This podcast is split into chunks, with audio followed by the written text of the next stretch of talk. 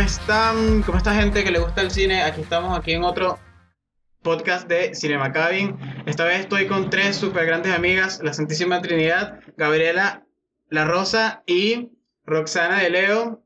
Ellas son amigas súper, súper cool, estudiaron conmigo literatura. Este, y bueno, nos gustó mucho Gilmore Girls, somos súper fans de verdad de la serie hace mucho tiempo. Eh, siempre hablamos de la serie y pensamos un día, ¿por qué no hablamos de Gilmore Girls? Que tiene tanto, tanto para qué hablar. Y después de mucho tiempo lo logramos. Así que, mm, nada, aquí este sería el podcast este, donde, donde hablamos de la serie de Gilmore. Este, quiero por favor que hablen Gabriela o Roxana y se presenten rápidamente y me cuenten de ustedes. Gabriela, cuéntame. Bueno, no sé, como dijo César, estudiamos literatura. eh, tengo otro podcast en el que tengo nada más tres capítulos. Cierto, ¿cómo se llama tu podcast? Aprovecho para que vayan a escucharlo. ¿Cómo se llama? Cuéntanos. Se llama Dolor de espalda, creo. Porque es como un año que no grabo, así que. Me duele la espalda. No, Eso.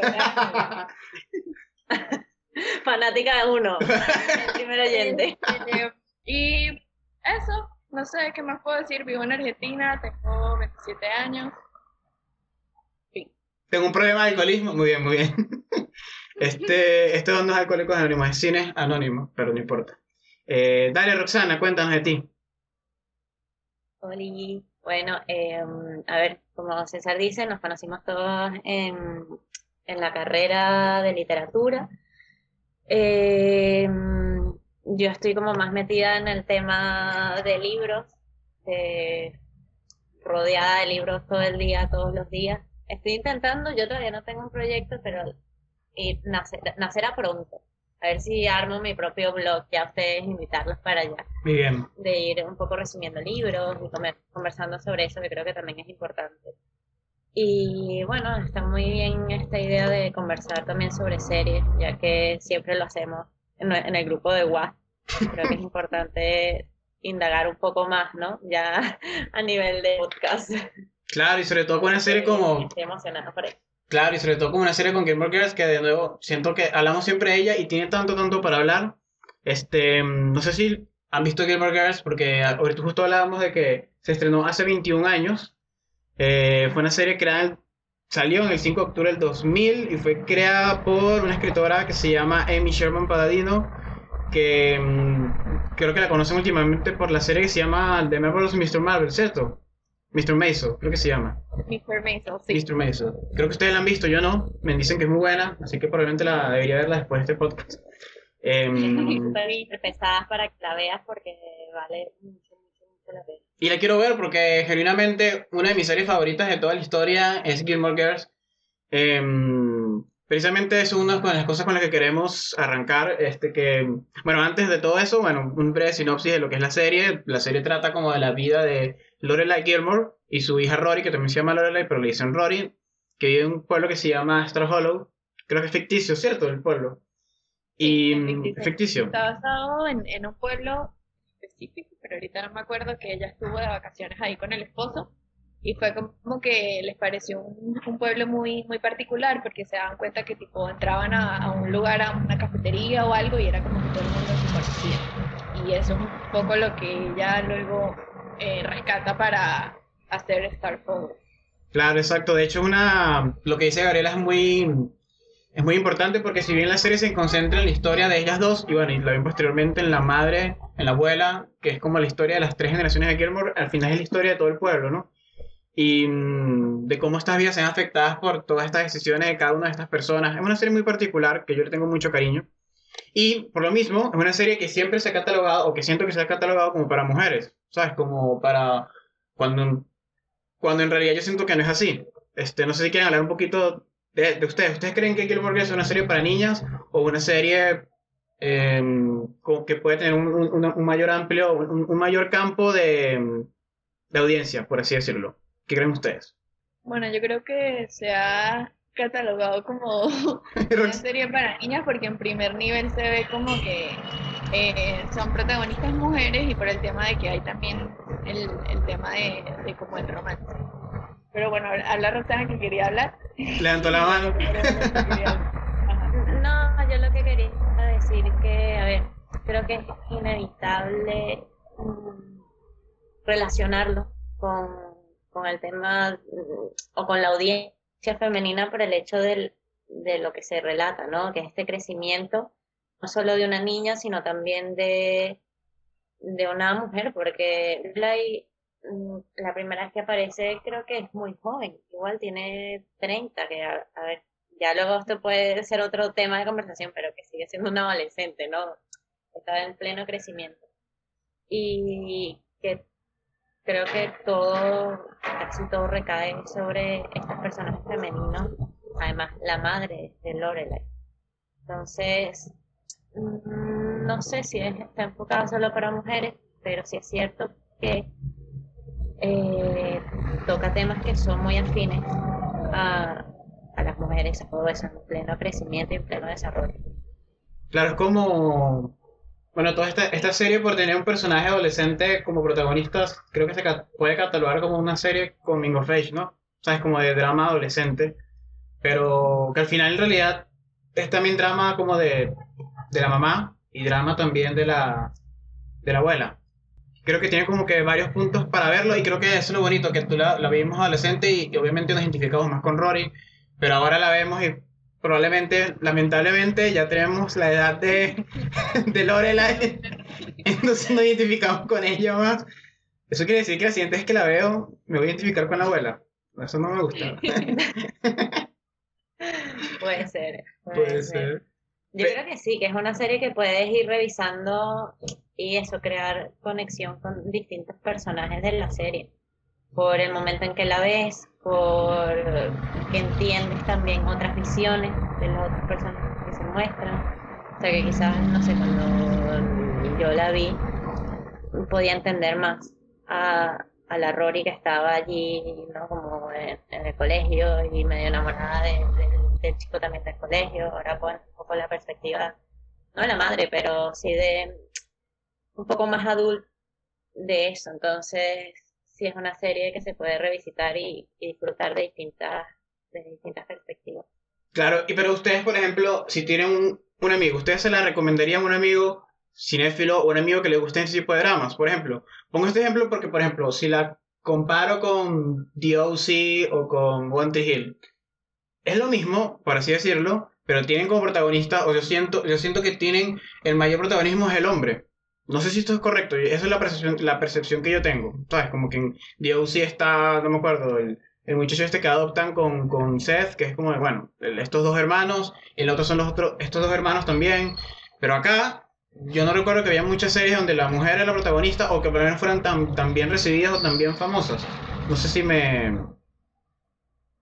Yo, pensando en eso que estás que están diciendo, yo más bien pienso como que qué sería, o sea, o qué consideran ustedes que sería lo que abre la serie a que realmente no es una cosa que es, eh, que es una serie eh, para mujeres o es una serie femenina, porque estaba pensando, eh, por ejemplo, en, en, comparación con la serie esta que sacó a, a mi Sherman Paladino ahorita, la de Mrs. Maisel, que a pesar de que sea una serie que tiene como protagonistas a mujeres, yo no, pensando en comparándola con esa serie, yo no siento que hable tanto de lo que significa la experiencia de ser mujer en ciertos ámbitos. Okay. Porque de lo que recuerdo en este momento, no recuerdo tanto en la serie que hubiese algún problema por eh, o alguna dificultad para Rory porque fuese porque fuese mujer o para Lorelai.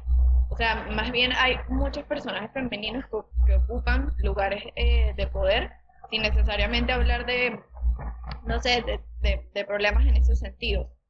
No sé si me explico. En cambio, en la serie esta de Mrs. Mason siento que es un poco más eh, político, más firme en ese sentido, que si habla más, también es porque está enmarcado en otra época, ¿no?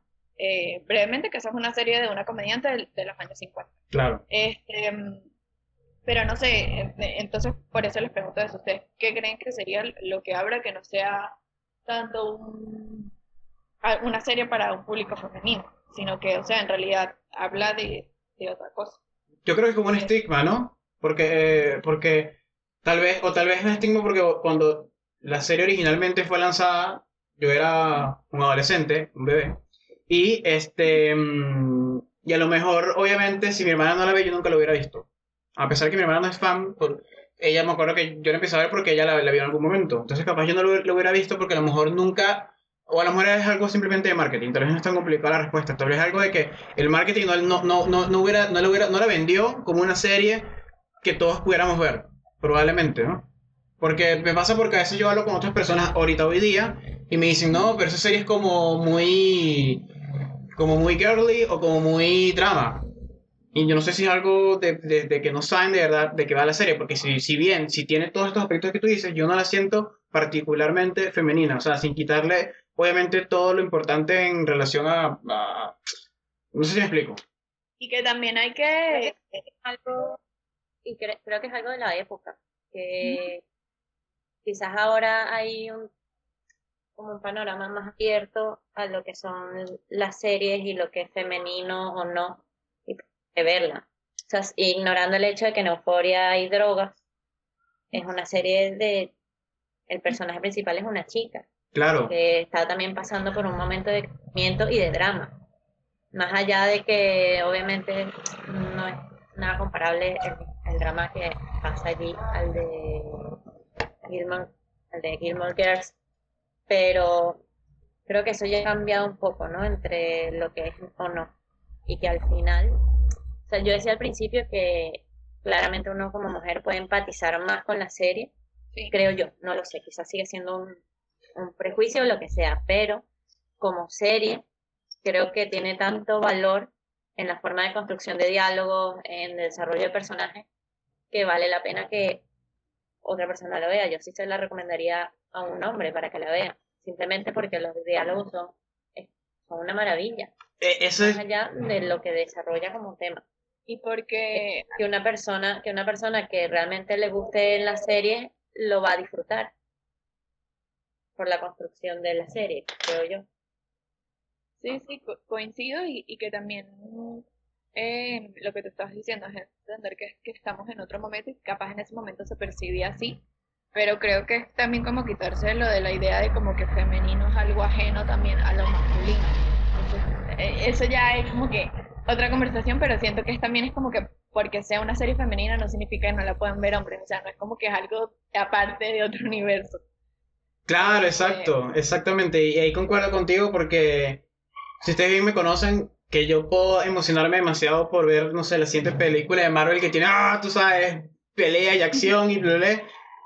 Fui el, no sé, me emocioné demasiado cuando salió el revival de Game of Thrones porque siento que es una serie muy bien hecha y que, y- y- y que siento que quiero que más personas la vean, tanto mujeres como hombres, quiero que la vean porque siento que es una serie, como dice Roxana, que por ejemplo tiene, hablemos del tema de los diálogos, porque tocas ese tema que es muy importante.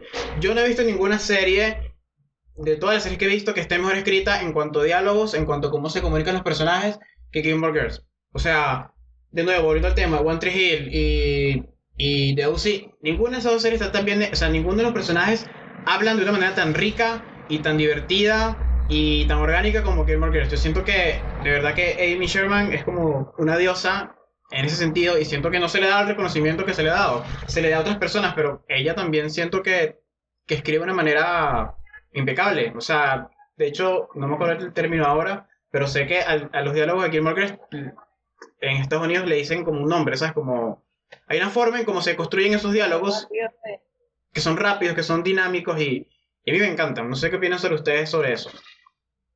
Creo que es un, a ver, que es un valor que quizás no todo el mundo sabe apreciar. Pasa igual también, por ejemplo, con la serie de la trilogía de Before, Sun- Sunrise, ¿Ok? Sunrise, Sunshine. Sunrise. Entonces, que todo el tema es darle tanta importancia y tanto foco, darle Sunshine. tanto foco al diálogo. Claro. Realmente el diálogo es lo que construye toda, toda todo. Y, y es orgánico, pero a la vez es muy mm, muy creado para eso. Claro. Porque realmente nadie habla así como en la serie de Gilmore Girls, solo los personajes de ahí. Que por ejemplo, yo digo, "Ay, yo sería un personaje de la serie. Mentira, yo no puedo hablar así, yo no tengo esa creatividad que hasta todo el mundo, ¿no? Todo el mundo tiene como una, como una lengua súper suave al hablar y unas palabras que Pero no se siente, no, no se siente forzado. O sea, de- a pesar de que tú dices que no hablamos así, no se siente forzado en esos personajes. Claro, es orgánico dentro de eso, es muy verosímil. Sí. Pero que con lo que tú ibas, que quizás no se le ha dado el valor suficiente, pero porque es algo, mm, no lo sé, que quizás no en general, ¿no? Que no tiene tanto valor. Hay gente que quizás no le da tanta importancia a eso, que ni siquiera se da cuenta o, o se aburre o dicen, pero aquí no pasa nada. Cuando están pasando millones de cosas nada más en el diálogo. Exactamente. Y el mismo caso de Before Sunrise, que, Creo que- que es una forma distinta de valorar eso. claro, que la gente siempre quiere ver escenas, o sea, voy a llamar escenas de acción que no necesariamente son de acción, sino escenas donde pase algo gráfico y visual, ¿sabes? Pero en realidad, Es que día te lo pensaba, perdona que te interrumpa, pero es que me emociona. El otro día pensaba que no, ahí no pasa algo que realmente sea un, un shock, o sea, no, ahí no muere nadie de cáncer, por ejemplo, o nadie se suicida, Exacto, o nadie, exacto. ¿sabes? Simplemente el, el drama y la tensión está en el diálogo, o sea, hay escenas ciertamente con tensión dramática, pero no es nada que tú digas, ¿sabes? Rollo telenovela. Sí.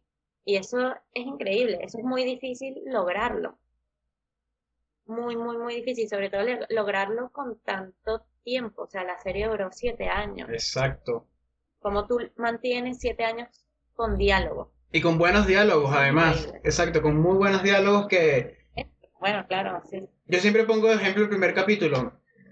Hay pocos buenos primeros capítulos, pocos. O sea, cuando, eh, por eso cuando, generalmente cuando alguien me dice para ver una serie, le digo trata de ver uno o dos, porque en realidad el piloto es, no es necesariamente lo mejor, pero el primer piloto de Gilmore Girls es de los mejores. O nada más como que el primeros 15 minutos que están los, que me lo sé memoria, que llegan como estas personas como que a chancearle a Lorelai y luego Lorelai como que habla con ellos y después le chancean a Rory, pero luego se dan cuenta de que son, de que son eh, madres y, y hijas y además que está, eh, aparece en esa primera escena está mm, Luke y, y, y, todo este diálogo con el café. Eso es una muy buena primera escena, que, que, que en realidad debería ser muy importante para todos.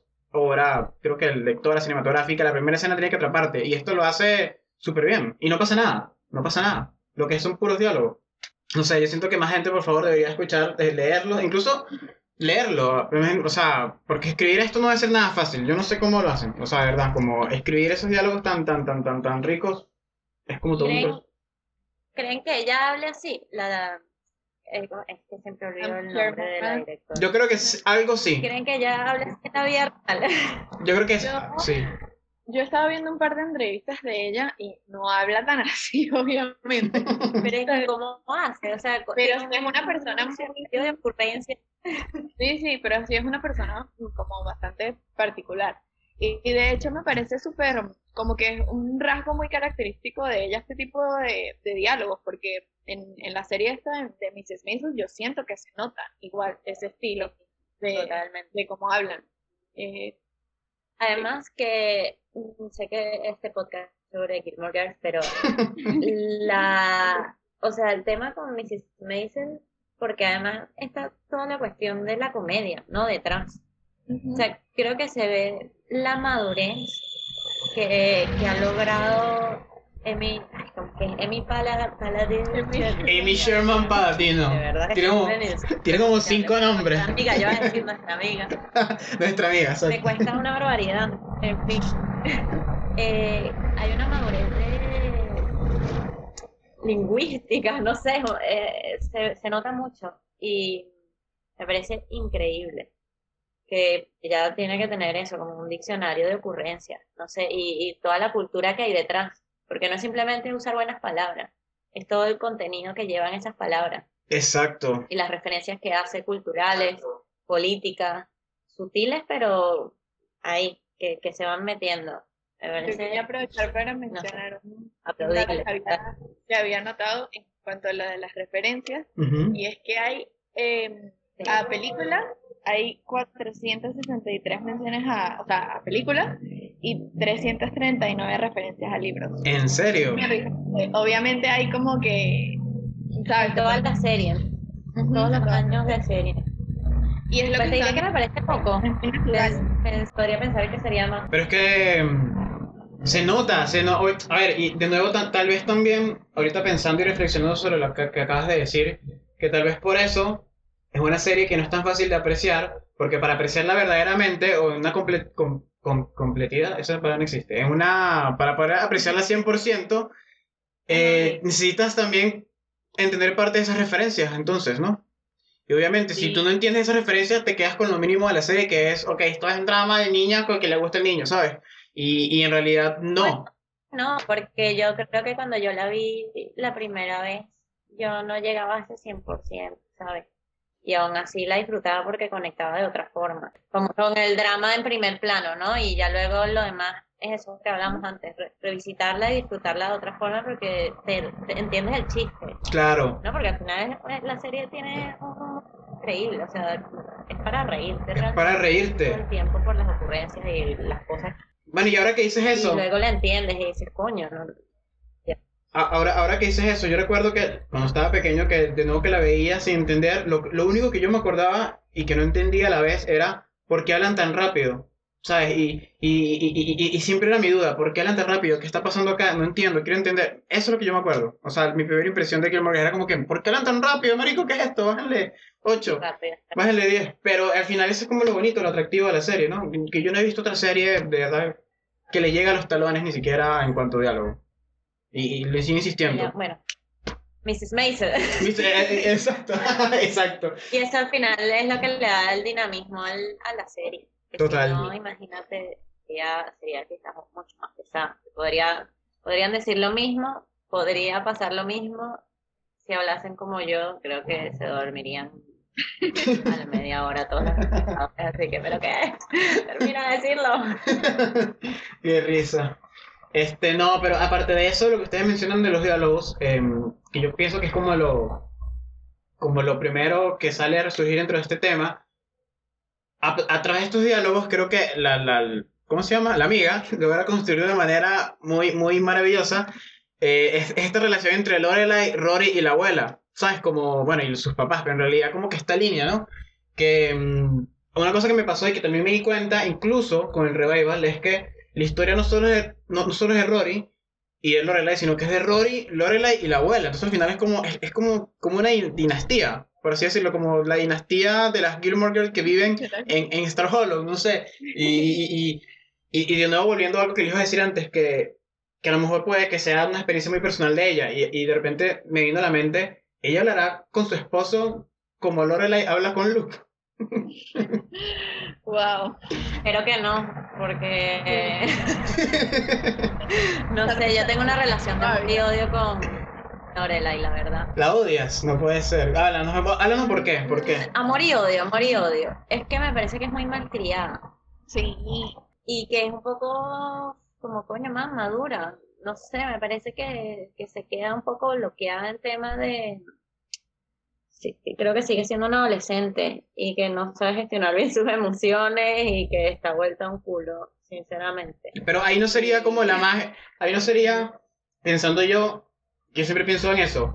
Como que el. Además que me molesta mucho que me molesta mucho que sea incapaz de, de sanar sus relaciones con su, con su madre, porque realmente la mamá pudo haber tenido actitudes que no eran, pero no lo sé, me parece que, que pudo haber, obviamente sería otra serie si, todo se Claro. claro, Tiene que existir esa Pero tensión me entre mucho las actitudes malcriadas mamá. Pero es que lo que pasa es que desde donde yo lo veo, es que Lorelai obviamente se queda como que con la idea de que sus papás la quieren controlar, que bueno, no es una idea porque no es solo que pasó lo que pasó de, de que ella no se quiso casar y ellos estaban obligándola a casarse en el momento que queda embarazada de Rory, sino que a medida que avanza la serie te das cuenta que hay muchas cosas en las que la mamá, Emily, siempre se quiere estar metiendo o Claro. controlando, a puntos que se meten en relaciones de ella y hace que pierda a la pareja y no sé qué del nivel en que se mete. Pero a mí lo que me parece interesante es que a raíz de que ella tiene esa dinámica con la mamá, es que ella tiene el tipo de dinámica que tiene con Rory, porque a raíz de que ella no quiere tener para nada ese tipo de relación que es como demasiado como que ella es la mamá la que pone el orden, eh, con Rory pasa que ellas son como amigas, a un punto que llega a ser un conflicto en la serie que ellas sean tengan ese nivel de amistad porque no tienen límites. Claro. Y, y Cory se siente en un lugar que le puede reclamar cosas que a veces como que, mira, este no es tu lugar. y que mira, mami, te van a, te van a regañar. Te deberían regañar. Te faltó regaño. Pero eh, eso también está súper bien, cuando tú puedes molestarte con los personajes. A mí me encanta cuando eso sucede. Que, que los personajes son tan reales que a veces te molestas con ellos porque dices, pero no lo estás haciendo bien. ¿Sabes? No, no como que está mal la serie, sino no lo estás haciendo bien tú como personaje ficticio, pero Claro. a la vez porque me estás haciendo molestar. Pero eso es porque tienes eso pasa. Eso es porque tienes afinidad con el personaje y quieres que, que mejore, que, que tenga éxito en lo que sea que está haciendo. Y te molestas porque te importa. Porque si no te Y importara, está- y que está muy bien, está muy bien creada toda la personalidad del, personaje, que por eso te molesta, porque por eso no tiene sentido en, tu vida, pero hazlo bien, sabes que puedes hacerlo bien, ¿no? Como recriminarle algo como si fuese una persona real. claro, total. Y mm, con lo que decían en base a, a ver, a lo de, a lo de las, a la, forma en cómo Lorelai se comporta, eh, hay un capítulo que me, o dos, que me da mucho, que es como un eco interesante, que es cuando aparece la mamá de Edward. Edward se llama el abuelo, ¿cierto? Edward, sí. No. ¿Sí? Pero somos muy me- fan de Gilmore Girls, ya, ya lo vamos a Cuando... mm, Edward, sí, se llama. Edward, Edward, Edward, esa es la edad. esa- acuérdense que se estrenó hace 20 años, ya teníamos 10 por Me lo menos. encanta, me encanta ese personaje. O sea, ¿Verdad? no, El abuelo. Ah, abuelo, el sí, actor me- se llama Edward y el personaje se llama Richard. Claro, Richard, Richard, exactamente. Bueno, cuando Ah, conoce... fallo técnico. A nuestro amigo, nuestro pana. oyente número uno. Cuando, cuando eh, Richard, perdón, cuando llega la mamá de Richard, es exactamente lo mismo, o sea, la abuela, Emily, se- es lo mismo que Lorelai con, su- con, con ella misma, es exactamente lo mismo, entonces al final es como, como, un, como un ciclo, ¿no? Y, y eso es algo que yo siempre soy constante con, con lo de Coming of Age, que al final los Coming of Age no solamente deberían ser catalogados para adolescentes, sino para todo rango de edad, porque al final siempre estamos creciendo, siempre estamos madurando. Y, creo que una prueba importante de eso es, es Gilmore Girls, porque al final eh, Rory madura, si bien, ok, Rory es como, la, como lo ideal dentro de este género porque es la adolescente, Lorelai se comporta como una adolescente a pesar de que tiene 30 años, y la abuela luego se comporta como adolescente a pesar de que tiene 50 años, entonces al final es como, y creo que es ese, ese ciclo de, como, no sé, como, como ese paralelismo entre estos tres personajes que son en realidad muy parecidos, pero por eso tienen, chocan a veces. Sobre todo luego cuando, Ro- cuando Rory comienza como a crecer, de verdad, que comienza a chocar con Lorelai. Eh, que lo que le hace más interesante, ¿no? Eh, y de nuevo, volviendo a otro tema, creo que comienzan a chocar cuando llegan los novios de, de Rory, ¿no? Cuando, cuando Sí. comienza de verdad a explorar como que estas decisiones que de alguna manera afectaron la vida de Lorelai. ¿Qué piensan ustedes de eso? Porque siempre hablamos como que, bueno, sí, soy Team Dean, soy Team, este, mm, se me olvidó los otros nombres. soy Team ellos, se me olvidó. Logan. Team Les y Team, exactamente, bueno, es que tú sabes que Team Dean. Ay, es que Logan es muy guapo, amigo. O sea, tú puedes ser team solo por lo guapo que es. Mira, Gabriela no aprueba eso, Gabriela no aprueba Team Logan. Sí, sí, yo sigo siendo ¿No te parece guapo? No me digas que no, te parece es que guapo, no pero me gustan los rubios, así que es como que a mí me parece parece muy un rubio oxigenado. Eso no es un, un rubio real, te puede gustar. Bueno, no pasa nada. Es que él es como más el... Me gusta su aire. no sé. Bueno, Pero hablando de las emociones, Roxana, Claro, respondiendo, respondiendo a lo que está diciendo César, que ya no me acuerdo bien quién era, ya me acordé. Este, justamente como íbamos a hacer esto, yo me puse a, a volver a ver como los primeros capítulos de Gilmore Girls. Y me pareció muy curioso porque yo no me acordaba que justo cuando eh, Rory empieza a salir con Dean, Lorelai hace algo que es demasiado eh, Emily, porque agarra y tipo eh, Dean, que es el primer novio de Rory, para los que no conocen la serie, Jarek Padalecki, protagonista de Supernatural. este, trabaja en un, en un supermercado y ellas van a comprar unas cosas, luego Rory como que se va a la tienda de películas y Lorelai vuelve a entrar a la tienda y decide invitar a Dean, sin consultarle a Rory, a la casa para que los tres vean películas. Entonces obviamente cuando la mamá, o sea, cuando Lorelai le dice eso a Rory, Rory entra en crisis. Y, y a mí me sucedió eso porque yo no me acordaba para nada de eso, pero eso fue una actitud demasiado meterse en la vida de la otra y querer controlarle cómo iba a conocer al novio y cuál era la, cita, la primera cita que iban a tener, porque ni siquiera habían tenido. Eso, eso es súper Emily. Es como cuando me acuerdo un capítulo que van, la primera vez que va Luke como a, a, a la casa esta de los papás de, de Lorelai, ¿sabes? Que es súper incómoda y, y evidentemente Emily odia de que él sea, de que solo tenga un café y tenga, ¿sabes? Como que le pregunta cosas y qué hace con tu vida, ¿sabes? Tiene ya 30 años, como ¿por qué le preguntas qué vas a hacer con tu vida, ¿sabes? Pero es lo mismo, es lo mismo. Entonces si te fijas al final son muy parecidas las tres. Sí. Creo que es un poco lo que tú comentabas antes de esto, del intentar alejarte tanto de una, de una figura que al final llegas al otro extremo y chocas, ¿no? Haces como el círculo total y te vuelves también insoportable así sea de otra forma, que es esa, como esa cercanía extraña, rara con la hija de una amiga, una amistad que, que no es una amistad per se, ¿no? Que tiene límites. Claro, y, mm, y además, este, bueno, volviendo como a este tema de, de otra vez como que de los novios de Rory, creo que Gabriela dijo algo muy importante una vez, que fue que, que igual como que cada novio de Rory representa algo importante para su etapa. ¿Sabes? Como que no pudo haber llegado a Jess si no hubiera conocido a Dean, y obviamente no pudo haber este, llegado a Logan si no conoce a Dean, y luego todos creo que tenemos como aquí un consenso un- unánime que, que en realidad es, es Jess quien se la merece, pero nunca ella lo hubiera entendido si no hubiera llegado a Logan. Este, aunque sabes que Jess es tóxico, es que Jess al comienzo es tóxico, eso no me lo puede negar, eso no, Jess al comienzo es muy tóxico. es muy decía. tóxico. Claro, Sí. claro, soplando el bistec ahí, pero Em, pero ¿cuál ustedes creen, cuál, cuál ustedes creen que está mejor desarrollada de los tres? De lo, obviamente Dean que se queda aparte, pero ustedes qué Mejor desarrollado, ¿a qué te refieres? como personaje, porque.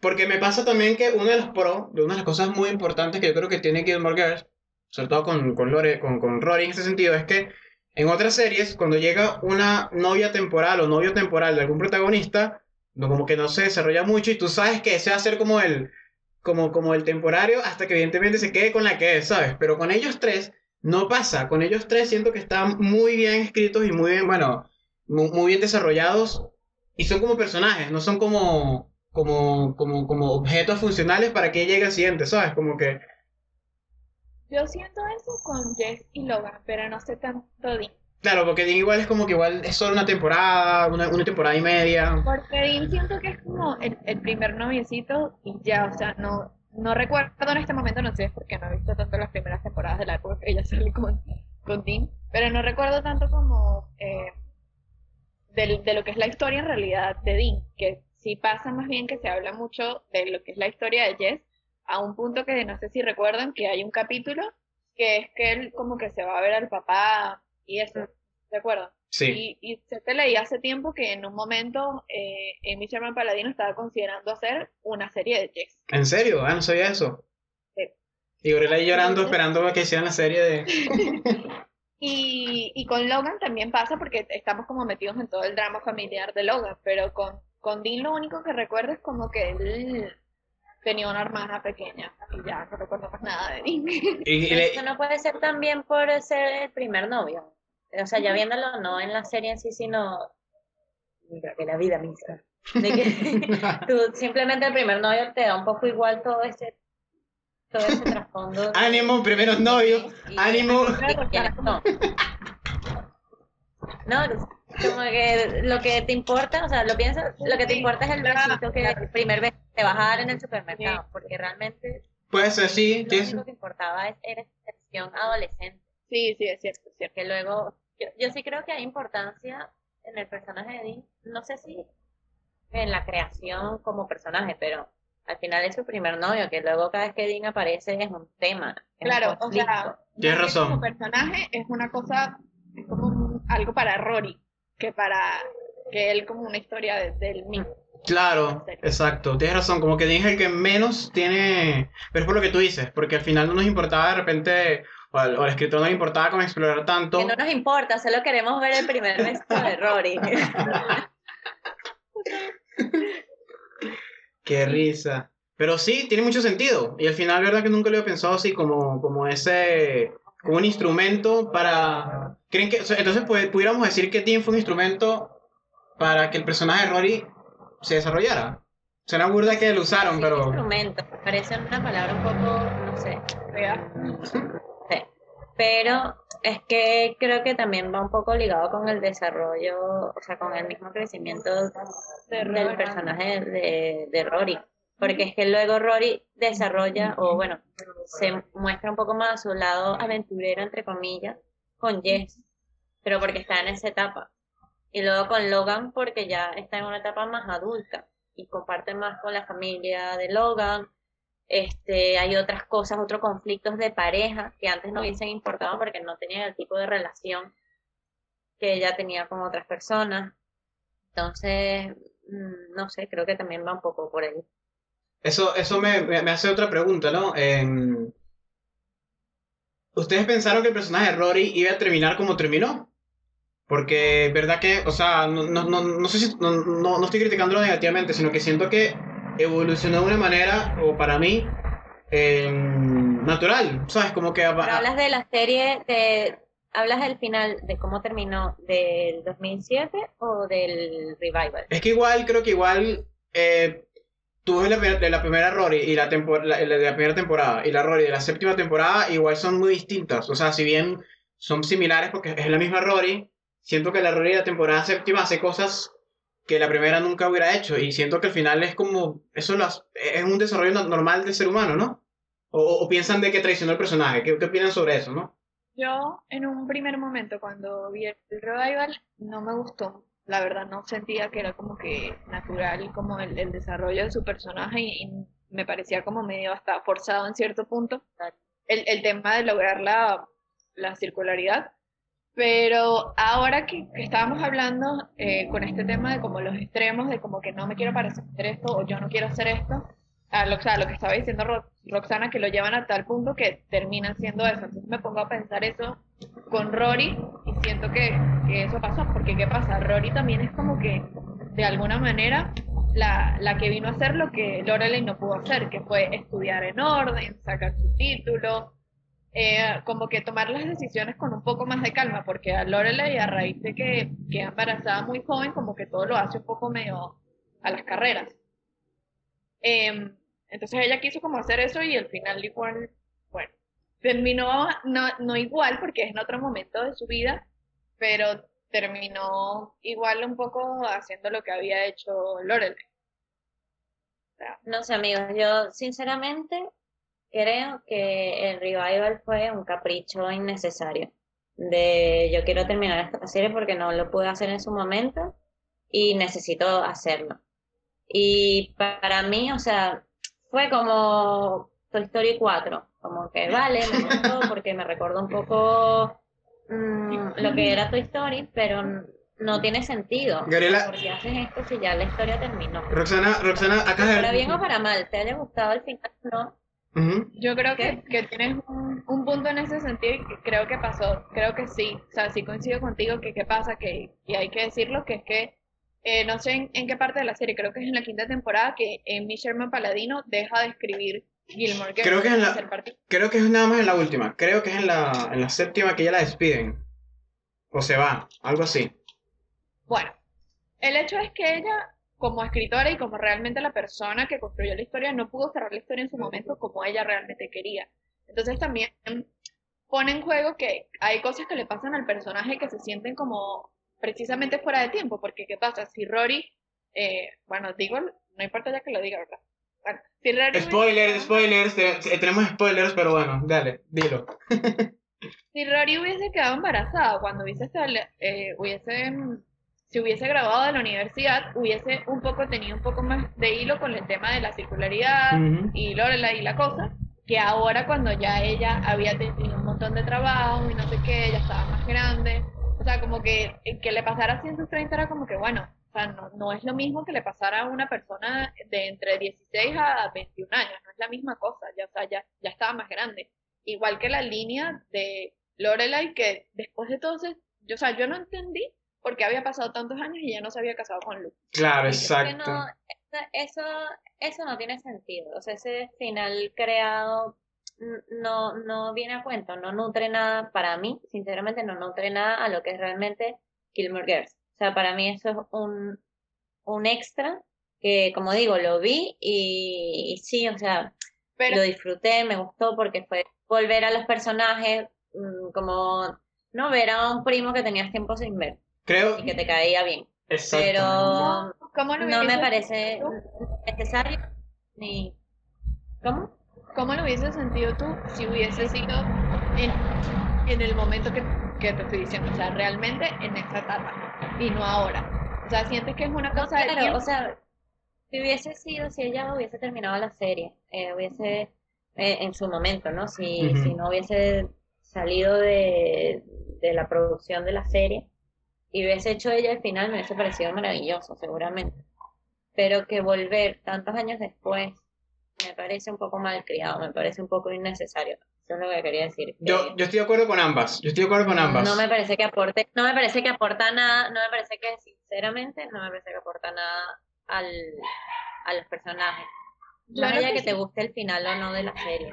Yo creo que. Yo creo que, que, que Y hablo del final, ha- hablo del final del 2007. claro. eh, de- hablo del final del 2007. Que marico, el 2007 Fue igual fue, igual fue hace mucho tiempo ya. Se terminó. Pero yo creo que, yo creo que, que a ver, sí, sí fue un capricho de, de, de Amy Sherman Paladino. Evidentemente fue un capricho y es algo de ego, pero ¿por qué? Porque ella se va a morir y la van a recordar es por Gilmore Girls. O sea, así, así, así, ¿cómo se llama esta serie? La, la que tengo que ver, la Bueno, de- también por mí es porque ya le he ido muy bien con esa serie. Pero la gente lo va a recordar por Gilmore Girls, es como lo icónico, creo yo, en mi ignorancia. O sea, no sé si saque algo más icónico de aquí a cuando se muera, pero ella, cuando, cu- siempre, cuando se muera, perdón, no te queremos matar, pero cuando, cuando se muera, en internet van a salir, exacto, eh, eh, va a salir, eh, en los titulares va a salir, se murió Amy Sherman Paladino, la creadora de Gilmore Girls, no va a salir, o sea, no creo que salga, va a Sí, salir, entiendo lo que ¿entiendes? diciendo. No, Entonces, no sé, pero te voy a decir algo. Yo, yo recomendaría, o sea, si lo que tú decías, tú le recomendarías a alguien ver, ver Gilmore Girls.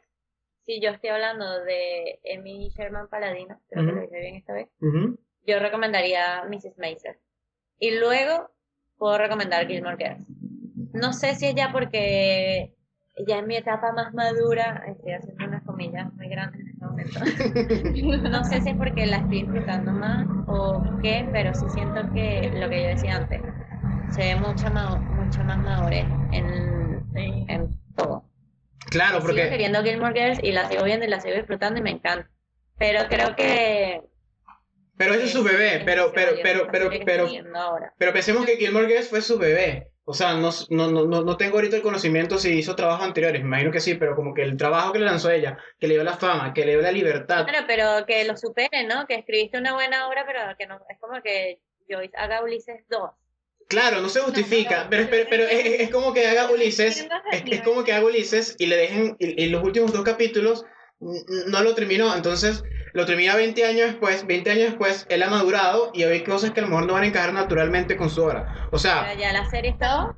Yo, lo entiendo desde ese nivel, como es- desde el creativo de no poder terminar la historia como tú la querías terminar. O sea, Fuego, fuego, le dieron el dinero, eh, le dieron el dinero, estaban los fans, estaban los fans, estaba Netflix y ella dijo, perfecto, voy a terminar esto que es mi bebé. Ahora que si terminó perfecto, ahí estoy de acuerdo contigo, hay cosas que no tienen como si mucha coherencia, que es lo de por qué no se casaron Luke y, y Lorelai en tantos años, eso, eso es súper absurdo, y evidentemente es para darle más jugo al, a, la, a la relación, no sé, no, no quiero decir tensa, sino al- a, cómo es la relación entre Luke y Lorelai que sabemos cómo es, que es un, un vaivén. Pero a mí sí me pareció interesante del, del revival, pensando otra vez en el tema de, de que se están, de que estamos hablando de, de, de tres generaciones de tres mujeres, este, el, cómo se habló de, de Emily, o sea, porque hay un poquito más de, de quién es Emily en el revival y de ella buscándose a sí misma sin Richard, porque también en, en lo que es Gilmore Girls, ella siempre está muy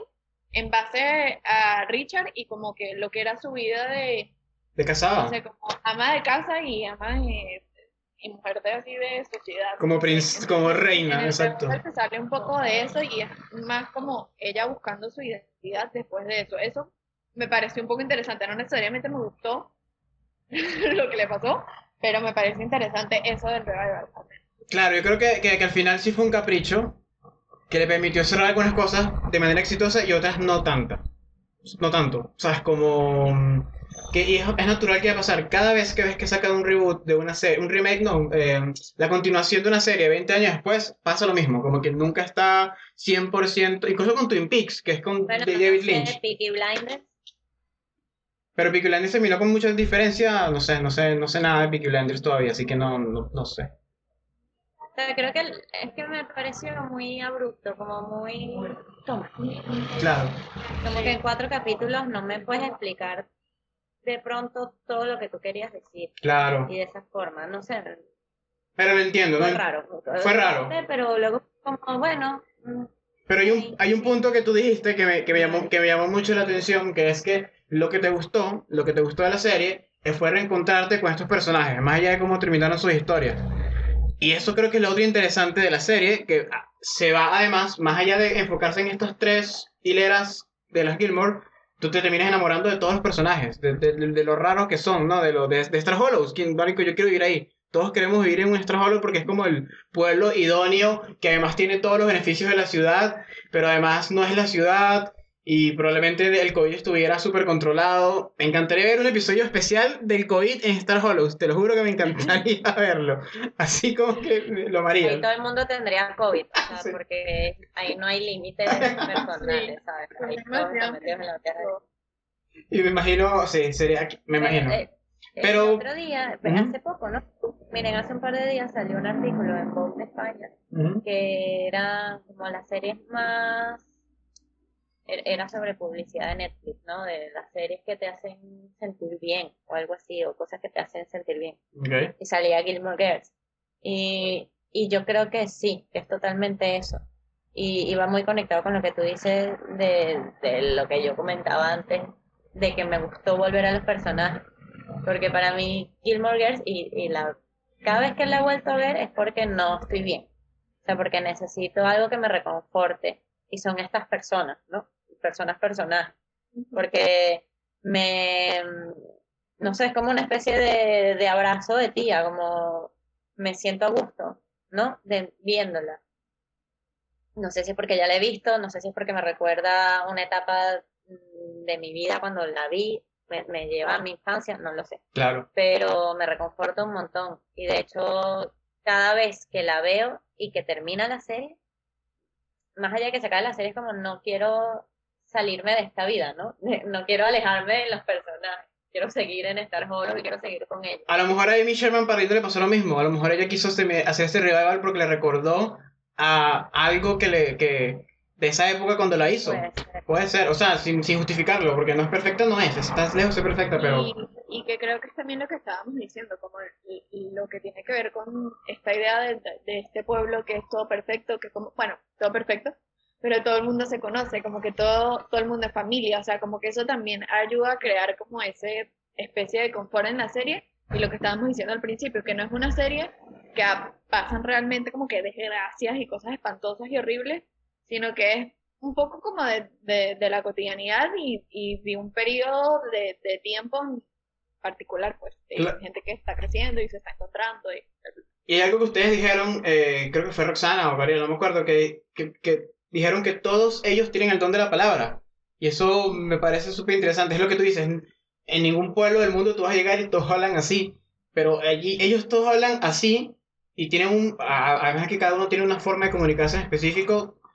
Es una forma muy bonita y muy rica y muy mágica. Es como, para mí es como un realismo mágico, aquí tomando un concepto de literatura latinoamericana que no tiene nada que ver, pero es, la forma como lo pueden encasillar. Es como que Star Hollows es como, como una suerte de, de, de, de, pueblo mágico, realista mágico, donde estás cantando lo que tú dices, lo que dice Gabriela, que, que, que a lo mejor que la, que la creadora fue un pueblo y eh, sintió una sensación, bueno, de la redundancia, sintió algo muy similar este, contra un café, que es cuando todos se conocen, pero además están los trovadores afuera cantando y ese es el soundtrack del episodio mientras están cantando el trovador en el, el bosque y, y, yo siento que eso me, me, nos, me ha pasado aquí en Santiago, por cierto, que a veces cuando se podía salir, cuando eso, eso, que la gente caminaba por la calle, em, habían trovadores de repente, no sé si porque en Caracas es una ciudad tan violenta que no era tan común ver eso, pero como que en Santiago había partes en que tú caminabas y había gente cantando y no sé qué cosa,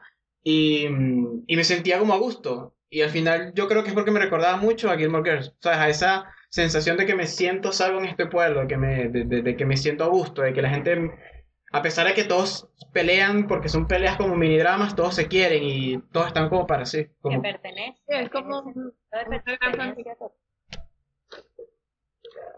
Claro, es como algo similar, ¿sabes? Que me recuerdo a, al, a Pony, al, al pueblo de Pony de Parks and Recreations, que al final es la serie, la- el pueblo es el protagonista, entonces de repente pudiéramos decir también que Star Hollows es un protagonista, ¿no? Sí, sí, sí, definitivamente. No, y que mm, no va a haber un personaje sin otro, como que todos funcionan como un mismo organismo, ¿no? Que luego, obviamente, cada quien tiene su drama, cada quien tiene sus cosas, pero están todos como muy bien balanceados. Exactamente. Funcionan de forma muy dinámica entre ellos. ¿Cuál es, hablando aquí de los personajes, cuáles son sus personajes favoritos? O, o, o su relación de personajes favoritos, o sus dinámicas, mejor dicho, sus... ¿Cuál, cuál, ¿Cuáles ustedes dirían? Yo, mira, a mí me encanta, no sé por qué, Paris me da demasiada risa. Me encanta, me encanta, me encanta, como que... está muy bien. Sí, Paris es increíble. Sí, sí. ¿Verdad que es increíble? No, no, me, me encanta. Em, ¿cómo se llama? Bueno, Suki también me parece, me, me encanta Suki. la relación de Suki con Locke. Saben que est- estaba viendo un video que antes Suki, bueno, que no, bueno, no importa, Suki la iba a hacer, eh, ¿sabes en Mrs. Mason la que es su agente? La iba a hacer esa actriz, Ah. esa era la que iba a ser de Suki. ¿En serio? ¿Ella también sale en Gilmore Girls o no? Ella también sale en Gilmore Girls en los primeros capítulos, no sé si recuerdo. Ah, la que, la que toca el arpa, que es súper amargada. Sí, sí. Ella aparece en esa serie, no sé, ella, ella es súper genial. No sé por qué se fue. Sí, ella es la, la manager y hace un papelazo, sí. Pues, ¿sabes qué es curioso? Que yo, Suki, Suki me cae súper bien, pero Melissa McCarthy me cae regular. O sea, en momento que ella salga, O sea que me parece que actúa mal. Claro, Eh. es que luego pienso que me parece que actúa malísimo, que es súper sobreactuada. Y en Suki no, me parece que es Suki. No sé si es que eh, abracé tanto al personaje que ya para mí es Suki haciendo otra cosa rara.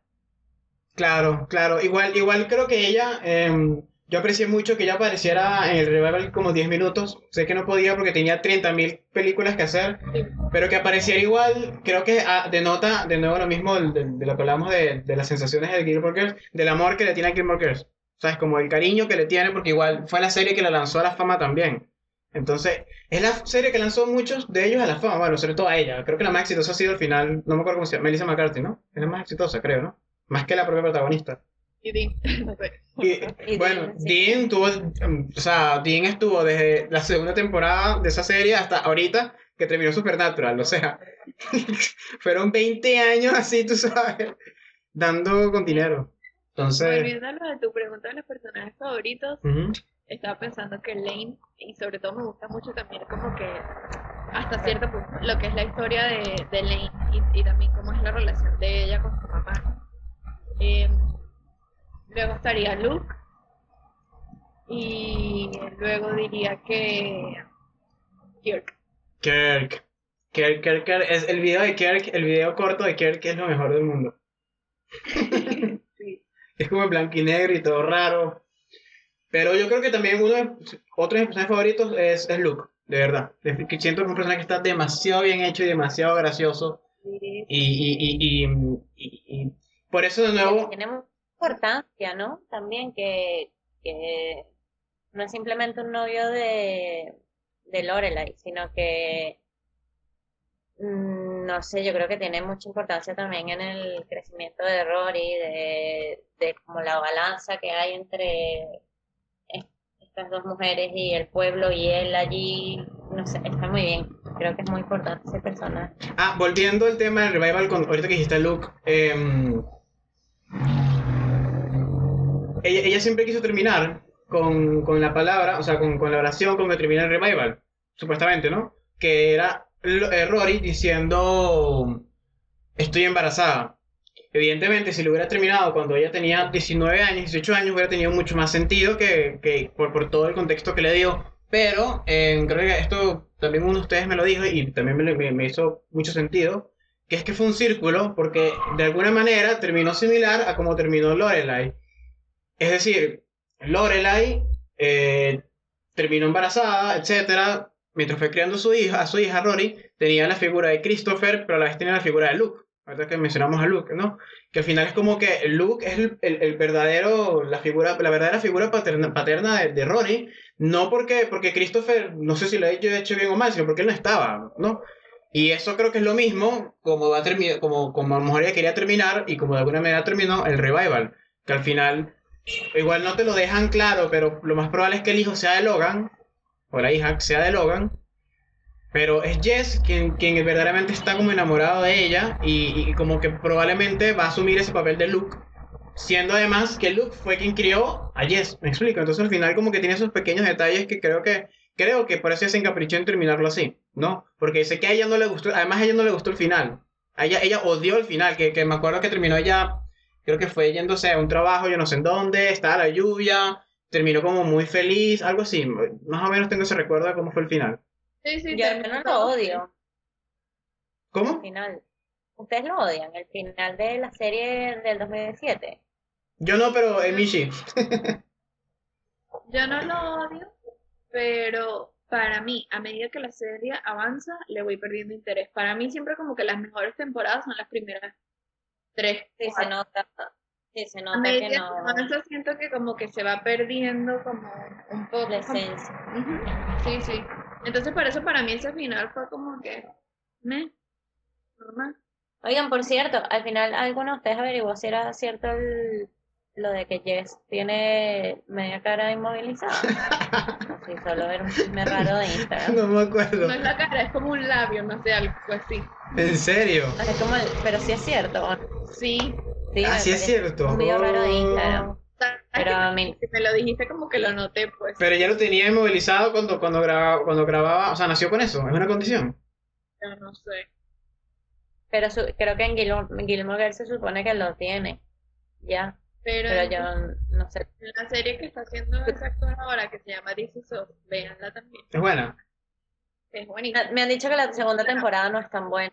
Pero, pero ahí sí se nota más como ese tema del labio, no sé por qué estamos hablando. Dato curioso. Datos, cu- datos curiosos del personaje de Gilmore Girls.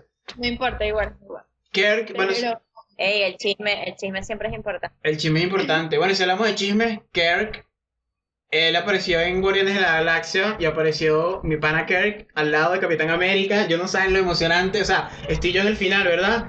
En el cine, el preestreno, Marico Capitán América con el martillo, todos juntos, y al ladito está Kirk y yo. Marico, en, en Marvel existe el universo de Gilmore Girls. Solo quiero que me imaginé eso así. Ay, que siempre va a ser que siempre. Siempre va a ser Kirk, exactamente. Y de hecho, al final creo que eso es muy importante. Es lo que tú dices otra vez de Suki. Para nosotros, Melissa McCarthy va a ser Suki. Para nosotros, Lorelai. O sea, de hecho, tengo que terminar de ver esa serie. Sé que es creo que me han dicho que es muy buena. La de Handmaiden Tale, ¿cierto?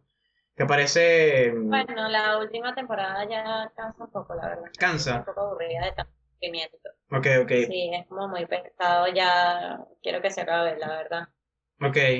Pero volviendo. O Es lo mismo que estamos hablando como con Persepolis, que claro, es lo mismo. es demasiado regodeo en la miseria, creo.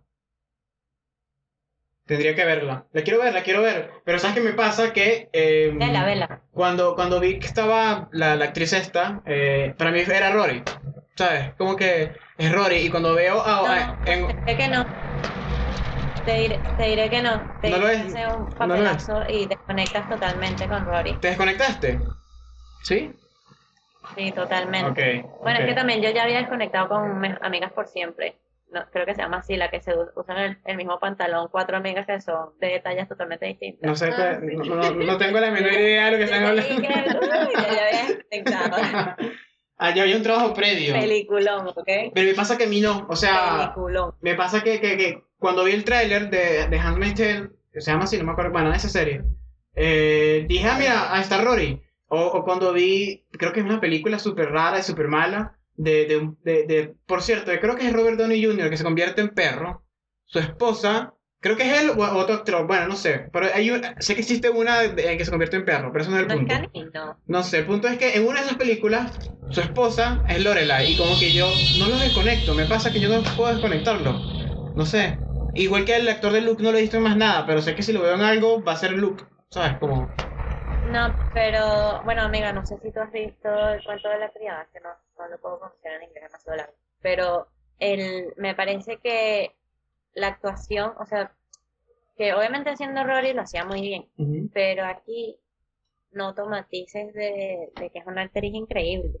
O sea, se a- actúa muy, muy, muy bien. O Ok. sea, que por eso puedes conectar, lo hace increíble. Ok, ok, ok. O sea, te crees completamente lo que te está vendiendo.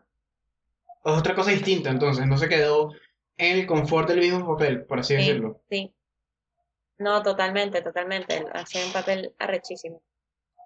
Maravilloso, maravilloso. La veré, la veré. Aparte porque amo a, Laurel, a, a Rory. Fue mi crush durante mucho tiempo, de un, un- un extenso periodo de 15 años en mi vida, ¿sabes? Así que... Así que... Un breve periodo. Un breve momento, un breve momento en la época de César que duró de los que tiene 10 hasta los 30. Y acabo de cumplir 30, así que imagínense. Pero. mm, Pero sí, a ver, muchachas, así como para ir cerrando, ¿cómo, cómo ustedes describirían de alguna manera la serie de Thrones? ¿Sabes? Como, ¿Cómo se la venderías a una persona? Volviendo, al comienzo, ya que discutimos todo esto, ¿cómo se lo venderías a alguien, independientemente de que sea mujer o hombre? ¿Cómo se lo venderías para de verdad tratar de transmitirle lo buena que es, el bagaje, el bagaje cultural que tiene, el contenido que tiene, el tema de los diálogos? ¿Cómo, cómo, cómo se las venderían ustedes a alguien, por ejemplo? Yo creo que me iría por la parte de, de guion, así mismo. Así sea una persona que no le preste tanta atención a eso. Creo que no iría, mira, tienes que ver esta serie porque los diálogos son increíbles, es uno de los mejores guiones que he visto y sí trata sobre esto y esto y esto, pero la forma como se construye es brutal. Además que es divertida y, y es muy simpática. Creo que lo haría por allí. Más allá de simplemente hablar, no, esto va sobre la relación de... Porque sí, en efecto, eso es súper importante, pero creo que el valor de la serie es el cómo está hecho y, y todo el poder que tiene mm, en la estructura. Yo creo que pensé en un poco lo que había dicho Roxana antes, de como decirle que vea Mrs. Maisel primero para que luego vea Gilmore Girls. Pero creo que también la enfocaría más en el sentido como de eso que estábamos hablando hace un rato de, de como lo del confort de la serie, porque creo que es como que una buena entrada a que quieres ver algo que no necesariamente tiene que ser una cosa súper pesada y puedes entrarle con un poco más de la mente abierta de que "Ah, es un drama, sino, bueno, una serie ahí para darle suavecito y estar el rato y sentirme bien y de pronto sí le entran con un sin menos eh, prejuicios y, y pueden apreciar estas cosas que hemos estado hablando del tema del diálogo y las dinámicas de las relaciones. Coincido con eso, porque es lo- ya lo habíamos hablado y lo había olvidado totalmente. El, el hecho de que sea una serie que te, que te reconforta, ¿no? Y, y que además te puedes echar el mega maratón de tu vida. O sea, Sí. si estás en un momento ahí medio regular, es el mejor maratón que te puedes echar. Totalmente, sí. Más allá, más allá de lo que yo dije, cierto, sí. Si a la persona le da un poco igual todo el tema de estructura de tonterías así, como es una serie que te hace sentir también al verla, creo que eso también es muy, muy, muy valioso, importante. Yo creo que es una serie familiar. O sea, familiar en el sentido que te hace sentir en familia y en hogar. Creo que esa es la magia que dentro de todo logró ella, más allá de los diálogos, más allá del drama, más allá de todo, te sientes bien con la serie, ¿no? Es un Sí. good feel, es un good feel, una serie de good feel, ¿cierto? Y bueno, no es por nada, pero yo, yo, yo trato de, eh, eh, traté de asumir los viernes de Pizza Movie Time gracias a, a Gilmore Girls, que ella siempre como que se reunían los viernes a ver películas clásicas en blanco y negro, ¿sabes? Como que siento que siento que, que se lo debo a ellas también y, y- incluso ciertas cosas de la cultura que yo no entendía se las debo a ellas como que averiguaba como que decía ¿qué, qué quiere decir esto? ¿qué quiere decir aquello? y como que lo averiguaba o qué peli es esta entonces creo que es como un no sé es muy re- un- como un proceso re- re- recíproco no sé de o no sé no es el término es un proceso activo Y si tuvieses un hijo, le pondrías la serie. Totalmente. Como algo obligatorio, así como tienes que ver esta serie para que puedas desarrollarte como una persona medianamente decente. Tu tarea. Tu tarea es ver, tienes una semana. Yo sí se lo pondría, yo sí se lo pondría, sí, total. O sea, siento que, que es una serie que de verdad vale demasiado la pena ver. De verdad que sí. O sea, y, lo importante es que yo de nuevo he regresado y no se siente obsoleta la serie. ¿Sabes? Todavía, todavía no ha llegado su momento al menos, de que no la siento obsoleta. Ahora, hay algo que ustedes dijeron que, que, que, que puede ser una buena manera de recomendar. Porque de nuevo, no la he visto. Ustedes es que han visto su otra serie, la de la señora Miss Maisel. ¿Ustedes creen que Miss Maisel es mejor que Gilmore Girls? O sea, sienten que es de verdad, aprendió todo lo que aprendió. O sea, no, no porque decir que es mejor, sino que se siente como que ella ya está en su plenitud como artista. Sí. Me, me, me explico. Más allá del No, icónico. no, no sé decir que es mejor porque son distintas. Son Porque, eh, sí, pero yo sí creo que ha llegado a una madurez increíble. Por el tema, no sé, es que todo, y además que me encanta la, este- es que no sé, me parece increíble la serie. Pero ¿sabes lo que no tiene Miss Maisel? No, no, no, no, no tiene el opening de Girls, ¿ves? De I Will Follow. Eso es lo que le falta seguramente y no lo he visto. Qué canción tan pegajosa. verdad, Qué temazo, canción tan pegajosa. Temazos, temazos. A mí me dolió horriblemente que eso no estuviera en el Revival. No estuvo, no estuvo, no me acuerdo, No, ¿de ¿Qué, es eso? ¿Qué es eso? Eso no tuvo sentido. Ah, no, estuvo en el tráiler, estuvo en el tráiler, pero no estuvo en el revival, tienes razón. O sea, l- no, no Ay, ¿cómo es que es la canción? ¿Podemos tararearla? No me acuerdo. Tararearla If you want tararelón, tin, tin, na na na na. Na na na. Tin No, tin no. tin tin. All you have to do is bear with me. Na na na na. Eh, na, na, Dale, dale. I me I will follow everywhere And you tell me to if you need Marico, es temas, es el meme, ¿sabes el meme del, del, niño que de repente sale eso y sube el volumen? Así yo, Sí, yo soy el meme, soy el meme. Sa- Saben que voy a escuchar eh, ahorita terminando esto, ¿no? Esta canción. Me dieron demasiadas ganas de verla otra vez. A mí también, Odio. a mí también. Y ayer me comí la pizza y no la vi. Qué ganas de verla. No, es que es muy buena, siento que es una mm, serie muy buena, yo, yo- le diría así. Ahora, siento que siento que yo voy a, voy a ver Miss Maisel, me va a encantar y voy a hacer lo que ustedes hacen, como que le, le voy a decir a la persona, mira esta serie, ¿te pareció brutal? Ahora ve esta serie, que a lo mejor no es tan buena, pero es como el, el- inicio, es como el origen. Me pasa con, ¿sabes con qué me pasa? Me pasa con, eh, no sé si lo han visto, Rick and Morty y Community. Que es esta serie animada, que es muy, muy, muy buena, y todo el mundo le ama y le hace el amor a Rick and Morty, pero la gente no ve Community. Y es como que, pero es que Community, sin Ah, Community, sabía que misma- es el mismo, es el mismo creador, y de hecho hay un, hay un cameo de Community en, en la segunda temporada, o segunda o tercera de Rick and Morty, de, de, de ellos. Como que en una dimensión se ven ellos sentados en una mesa. Entonces, creo que es eso, básicamente es eso, ¿no? Que de repente Community no tiene por qué ser mejor que, que Rick and Morty, pero, Sí. pero es como lo es Son como etapas diferentes. pues. son etapas diferentes. Y una no existe sin la otra, ¿no? Pero yo le puedo decir a alguien como Sí se ve que... crecimiento, o sea, que sí se ve madurez y eso me encanta, que no sigue haciendo lo mismo, Claro, totalmente. sino que hace otras cosas y, y me encanta. De verdad tengo muchas ganas que la, que la veas para que nos comentes tu, tu experiencia. Yo creo que debería verla Debería, de- debería, debería verla y, y hacemos otro podcast Hoy. de, de hoy y veremos- Ah. hacemos otro podcast de, de ella. Podemos así hacer, hacerlo a largo plazo. De- Además que hay mucho de qué hablar, porque además ahí está todo el tema sociocultural del momento, Ok. de la, la mujer en la comedia.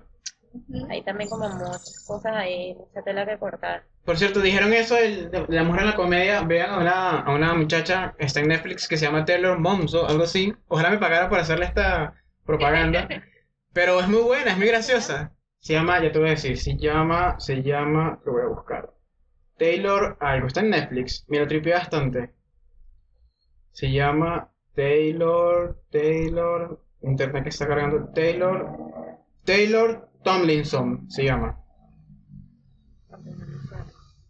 O sea, solo la vi porque me apareció en Instagram y después vi que está en- tiene un como, como un, ¿cómo se llama? Como un, un, un comedy en Netflix que hizo creo que este año, el año pasado. Y es súper divertido. Y dijiste eso, la mujer en la comedia y me hizo clic.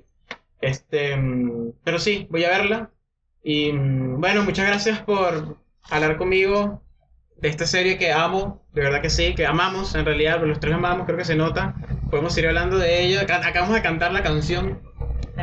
Quiero colgar solo para ponerme el primer capítulo. Yo también, es que el primer capítulo es maravilloso. ¿Qué, qué capítulo recomiendan? ¿Se acuerdan? Ah, ¿Verdad? No hablamos de eso. O sea, porque yo primero lo recomiendo muchísimo. Mira, Gabriela se emocionó. Gabriela, quiero que. Sí, yo sí que sí. Dale. Eh, a mí me encanta. Pero, o sea, ¿que recomiendas o que te- es tu favorito o qué? O sea, ¿cuál es la pregunta realmente? Porque Eso, el, que- el que sea tu favorito que quieras recomendar. Es que mis favoritos son los que te recomiendo porque son los mejores. Exacto. Exacto. Para mí, uno de los que más me gusta es cuando ellas van de visita a Harvard. Que es- está en la Mm. primera temporada, creo que es del, no sé, de los primeros 15 capítulos, algo así. Eh, y otro que me gusta también mucho de la primera temporada es cuando es el cumpleaños de, de Rory. Los 15 años, ¿no? ¿Son los 15 años ahí? No sé. ¿Ves? No sé, pero esos dos capítulos en particular me gustan mucho eh, de la primera temporada. Ahorita no recuerdo otros. ¿Te acuerdas de alguno, Rox? Es que no lo sé, porque creo que mi respuesta no va a ser tan divertida. Es que mm, el primer capítulo, así que se me viene a la mente, no sé si sea porque mi capítulo favorito o, fue porque es el que más me marcó o no lo sé. Ok. Pero el que la abuela de Rory iba a conocer la casa donde ella vivió con Lorelai. Mí ese capítulo me Oh, pareció demasiado importante. Me Yo- pareció hermoso y duro. O sea, mm, el hecho de que ella saliera así como llorando, diciendo que fuerte que mi hija vivió en este cuchitril. Y luego Rory, más bien, para ella era la casa de sus sueños. ¿no? Claro. Creció allí. que era como un garaje casi, creo que era súper chiquito. va mucho la serie. Claro, y creo que ahí hay mucha esencia de todo lo que se- de todo el conflicto que se desarrolla en la serie, ¿no? De, de las dos realidades que están allí en contraposición. Y no sé, es como el que tengo más marcado en mi cabeza. No sé si sea mi favorito, puede que no, pero es como lo primero que se me atraviesa. No, sí, sí. Eh, a mí, a, a mí un capítulo que, que también me marcó mucho, corríjame si me equivoco, creo que hay un capítulo en el cual se, se quema el link que estaban, estaban haciendo, ¿cierto? O es que estaban trabajando. Se es el, el, el hotel, o sea, la posada, o no sé, donde trabajaba Lorelai y Suki primero. O sea, como que ese lugar es el que se quema. No, el, no era el que todavía era de ella. Y creo que eso fue lo más dramático que pasó en toda la serie, ¿no? O sea, sí, lo más dramático ha sido horrible, de catastrófico. Pero igual te duele, igual te duele porque, claro. Y a mí me gustó mucho, a mí me gustó mucho el Igual yo capítulo. lloré, yo lloré en demasiados capítulos. O Ah, sea, no, sí. eran catástrofes, aunque no lo fuesen realmente. O sea, yo lloraba y decía, no, Oye, como, como, te- te- no te- tengo un fun, muerto alguien de cáncer. Tengo un hecho que me acuerdo ahorita. em, el personaje de Chad Michael Murray, que iba a ser un interés de, amoroso de, de, de Rory en la primera temporada. O sea, el que, era, el que estaba como en, en, en Chilton, pero era medio malandro, Ah, Tristan. Tristan. Eh, y el, el que iba a ser el interés de. ¿Cómo se llama? De Kim, de, de la mejor amiga de Rory. eh, que era el de, de OC. ¿Por qué no hablamos de ella? Hay tanto hablar de ella. Bueno, en fin. Lane es como yo, o sea, De Lane, exactamente. empezando por eso que acabas de decir, yo sufrí demasiado cuando ese personaje se fue porque a mí no me gustó y sigue sin gustarme a estas alturas que a ella la pusieran con el bicho este imbécil. Ese tipo es un idiota y no le llega a los talones a Lane. Con el Porque Lane tiene el coeficiente intelectual de Lorelai, de Lorelai, de Rory. O sea, es igual de inteligente, es igual de curiosa, eh, es demasiado increíble y está con ese bicho que yo no entiendo que le vio, pero bueno.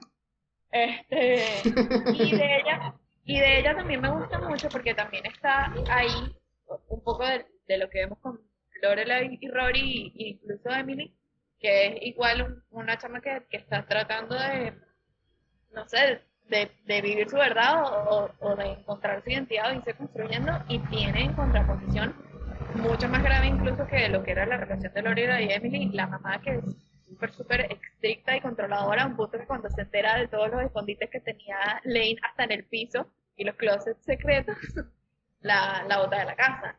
Entonces ahí eso también está muy, muy interesante, pues o sea, se sigue viendo, es, es como de alguna manera como un eco de, de esa línea principal. Claro, de hecho me encanta, me- una de las cosas que más, súper bien. sí, una de las cosas que me daba más, más, no sé si placer, pero que me encantaba y que me, me divertía era ver como que todas las, eh, como que los, los lugares ocultos donde ella tenía escondida como que todo este rock y todas las películas Increíble. y, y- y la casa de ella que, que, que era como un laberinto y, ella me daba mucha risa la señora que como que decía todo lo que si, si lo tocas lo compras me da demasiada risa como que me encantaba. Y creo que uno de los personajes Era un drama, pero a la vez no. O sea, era, era un conflicto, pero que luego se disfrutaba. Eh, eh, es Toda que la creatividad que había detrás de él. creo que eso es lo importante, que al final no convirtieron a la mamá como el villano, así como por ejemplo el papá de One Tree Hill, ¿sabes? Que es como que el mega villano, sino que simplemente todo el conflicto lo hicieron gracioso, pero dentro de esa, o sea, al final tú te ríes porque dentro de, porque, porque reconoces que hay un conflicto, ¿me explico? Como que reconoces que, que, que hay algo, Sí, y puedes empatizar, aunque no sea un, el, o sea, que no es un personaje malo, pero tiene cosas que quizás no te gusten, pero luego tienen otras con las que puedes empatizar. Entonces, es bastante humano en este sentido. Claro, totalmente, totalmente. Bueno, y de, bueno, él, ese personaje, que era el de, el que, y que hizo luego de eh, Seth, no me acuerdo cómo se llama, el del de, el del de ellos dos y Tristan se fueron porque cada quien se fue protagonista de su propia serie. O sea, el, el Tristan se fue a One Tree Hill y por eso desapareció abru- abruptamente y el novio de Kim, de Kim no, de Lane, se fue porque comenzó a ser el protagonista de The UC. Y fíjate que son de la misma temporada. Ya va, ya va. Como que el novio de Lane era protagonista de OC. Claro, el, pri- el primer, el primer novio de Lane es el... era- el primero era Ay, sí, claro. Ah, es que se me había olvidado un momento. Claro, estaba pensando en el otro novio de Lane. En el, En el, en el que odia a Gabriela. Sí, sí, yo lo Claro. Vale, vale, vale, sí. Pero fíjate que fueron igual series em, de la misma época, básicamente. Y yo siento que de las tres la que mejor ha envejecido em, es Gilmore Girls, ¿sabes? Como que te lo digo porque recientemente iba a Tree Hill y hay cosas que son como que, bueno, bueno, esto, esto es como drama de 1980, ¿sabes? Una cosa así que me lo tripeo, me lo disfruto, porque, o sea, el villano, el papá, o sea, el papá es demasiado malo. Es como que no existe un ser tan malo como, como- ese papá de Hill. Es como que el tipo toma vino, se ríe en la cámara y que eh, todos me odian, ¿sabes? Como que Sí, exacto. Entonces, como que me encanta. O sea, me encanta que sea tan malo. Precisamente estaba hablando con un amigo tuyo, Roxana, no me acuerdo cómo se llama. Bueno, con un amigo tuyo de lugar común estos días, como que puso una historia y me dijo: No puedo creer que el papá sea tan malo. Y yo, sí, el papá es malísimo, es lo más divertido de la serie. En fin. Y, mm, pero eso, este. mm, Bueno, primero que todo, de verdad que para terminar, este, vean la serie. Vean Mr. Maisel primero y luego vean esta serie. No la he visto, pero Espera tú primero. me la voy a, lo voy a ver yo primero. Esta la va a ver, luego vamos a hacer podcast de Mrs. Mason. Exactamente, lo voy a ver, lo voy a ver. Este, pero verdad, gracias por venir, gracias por venir muchachos, porque este podcast estoy muy emocionado, me encanta mucho Gilmore Girls y quería hablar de esta serie y espero que más personas nos escuchen hablar de la serie y con que una persona vea la serie ya, siento que mi objetivo fue cumplido. Influencer, así mismo. Claro, así mismo. Así que, Cuando oiga que no sabía pronunciar su apellido y dije la amiga, ya creo que va a bloquear a todo. oye, lo voy a, lo- lo voy a etiquetar en mi, en mi Instagram, a ver qué pasa, a ver qué pasa. ¿Te imaginas que no escriba? Me muero un poquito. y le digo, no escuches, me da No habla vergüenza. español, no entiendo nada de lo que decimos. Ah, no importa, se lo traduzco. se lo, lo hacemos otra vez en inglés, lo grabamos en inglés. Después vamos a grabar la Exacto. Hello, hello, welcome to. Hasta luego. ya conmigo no cuente. Usa como un Google, como un Google Translate y vas escribiendo lo que, lo que pones y te sale la voz así robótica de. Porque Pero sí, vamos a, a terminar este podcast eh, otra vez tarareando la canción, por favor. Yo creo que es la mejor manera de. de- ya, de- pero es que no me acuerdo bien de la canción. Em- Empieza tú, aunque nos bloquean. Mira, mira, Gabriel. Ponla, ponla, ponla. Sí, ¿quién la Es que si la pongo, que- no sé si no, si, si, tengamos problemas de, de copyright. Venga, ponla tú, ponla tú. Ponemos un pedacito. Pueden ser menos de 15 segundos, pon, pon Espera. 10 segundos, pon 10 segundos. Ujú.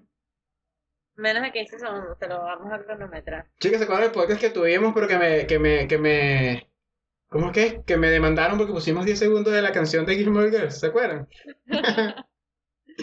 Ok, ahí voy. Mide los 15 segundos para que no tengamos problemas legales. Exacto. Menos, menos. Que Menos, menos. segundos. Pon 5, exacto. Bueno, va a ser que mejor dejemos el link. Sí, sí. Ahí está.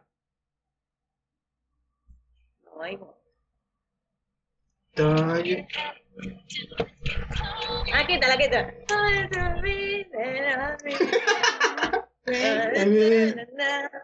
If you need, I will follow anywhere. Pero si solo yo la And you tell me if you need, you need me to feel with me. I will follow. Oh, oh, oh. Mira la cara de Gabriela puso de que qué vergüenza esto. ¿Lo viste, Roxana? Yo la vi, yo la vi.